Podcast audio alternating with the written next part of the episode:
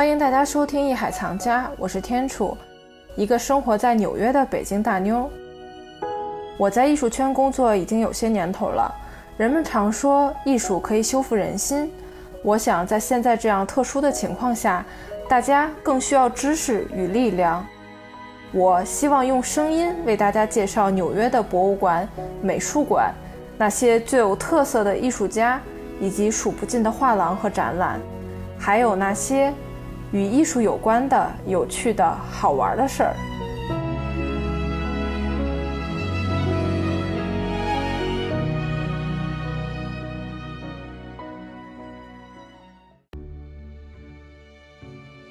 坐落于纽约最繁华地带的纽约现代艺术博物馆 （Museum of Modern Art），简称 MoMA，成立于1929年。坐落于纽约曼哈顿中城西五十三街的第五和第六大道之间，是当今世界最重要的现当代美术博物馆之一。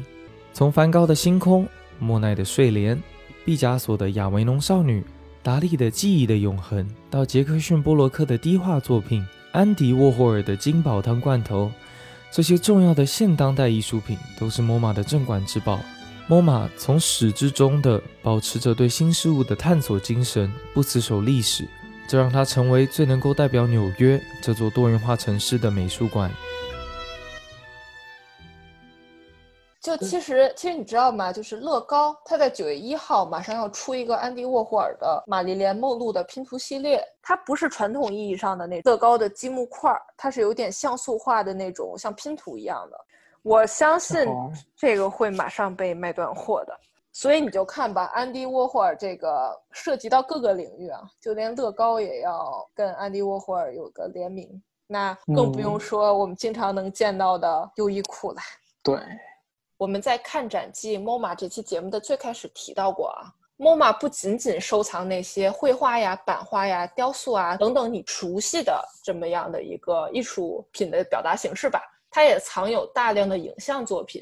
那大家都知道，安迪呢，他不仅仅是艺术家，他还是一个高产的电影电影制片人和导演啊。当然了，这个导演和严格意义上的那会儿好莱坞正流行的那种导演性质是不一样的啊。他的题材呢，前卫大胆，就完全跳出那个圈子，创造了一种属于安迪沃霍尔自己的那种导演风格。在一九六三年到一九六九年之间，就这短短的五年时间啊，五六年时间，他拍摄了六十多部电影，就是你敢相信？人家高产。对啊，好莱坞一个导演，那那恨不得五六年磨出一部电影，他这个五六年磨出来六十多部电影啊！当然了，这其中就包括了一些大家比较熟悉的电影啊，就比如说对着纽约的地标建筑——纽约帝国大厦，从早到晚拍了八个小时，就对一个镜头一镜到底，算是啊。看这八个小时内的这个帝国大厦从早到晚的时间的变化。当然了，还有一个就是安迪当时拍摄了他的情人诗人约翰乔诺睡觉的长镜头，整个睡觉的过程是五分二十秒。这个名字叫《睡眠》这件作品，镜头就是一动不动拍着一个男人在那儿睡觉的这么一个镜头啊。MoMA 呢，在二零一四年的时候宣布了和在位于匹兹堡的那个安迪沃霍尔博物馆的合作。他们呢，希望共同数字化安迪的电影档案，让这些呃极少或者从未被公开发行的电影能够有一个与观众见面的机会。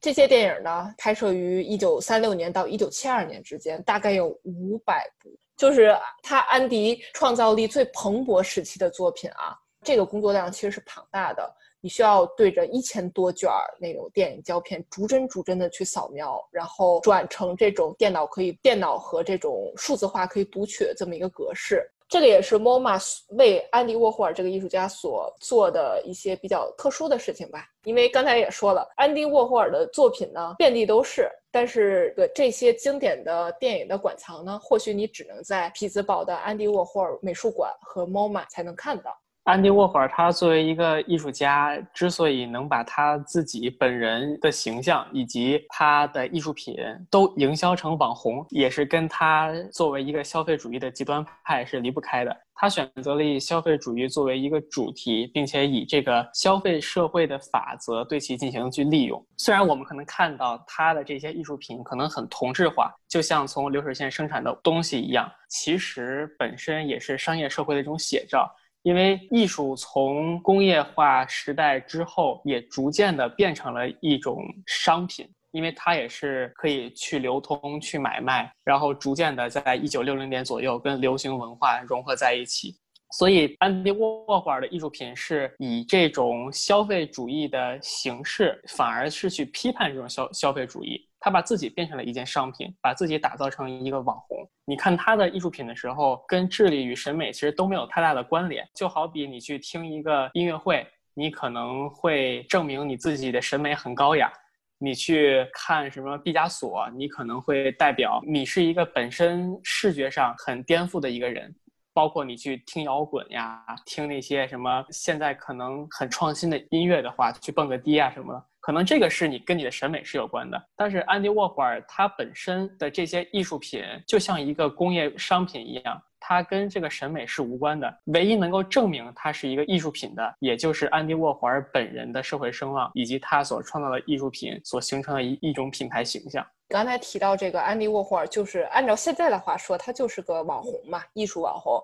对于我来说，安迪沃霍尔就是老三样：汤罐头、可乐瓶、玛丽莲梦露。哎。这三者为什么说安迪沃霍尔的东西它是特别消费主义和商业化的？原因很简单，这三样东西在当时，无论你是什么阶层，你是什么背景的人，哎，这三样东西都一定是你知道的。对，因为他所创造的这一些形象本身就起源于这种流行文化，包括玛丽莲梦露，她拍电影也是要赚钱的。然后安迪沃沃霍尔画的这些玛丽莲梦露的像，他也是为了去赚钱的。包括汤罐头、可乐瓶儿，都是大家能够每天接触到的最平常的商品，就是能够看到，正是用商品本身去反映这个商品的消费的时代。其实我们从印象派一直谈到现在的这个波普，都让我感觉到，其实我们人类的这个视觉还是很宽容的啊。就是我们能够接受得了小便池，也能是个艺术品，也能接受得了这些广告，可能跟普通的生活中的商品没什么两样的东西，也能被称为叫艺术品。但是其实我们除了视觉之外，其他的感官还都是挺苛刻的。就比如说味蕾呀，包括听觉呀、嗅觉呀，就是你不可能说把一滩很臭的东西，你把你跟别人说这个是香水，我觉得大家可能都接受不了。或者是一个很难吃的一个汤，你跟他说这个是一个那个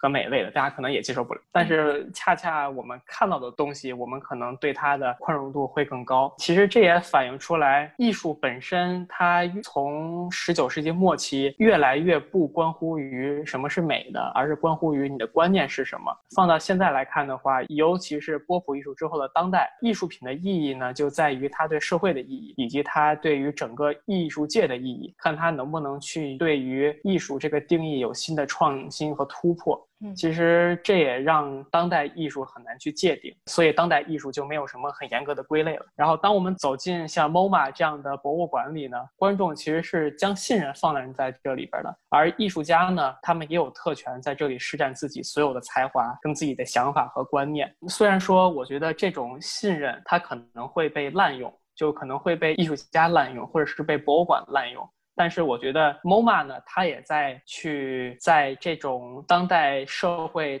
快速发展的潮流期，去找到自己对于艺术的定位应该是什么样的。而对于我们这些普通的艺术爱好者、这些观众来说的话，我们自己也应该时刻去培养一种审美素养，去知道哪些艺术品它代表的可能是真正的社会思潮，而哪些艺术品可能只是一个噱头而已。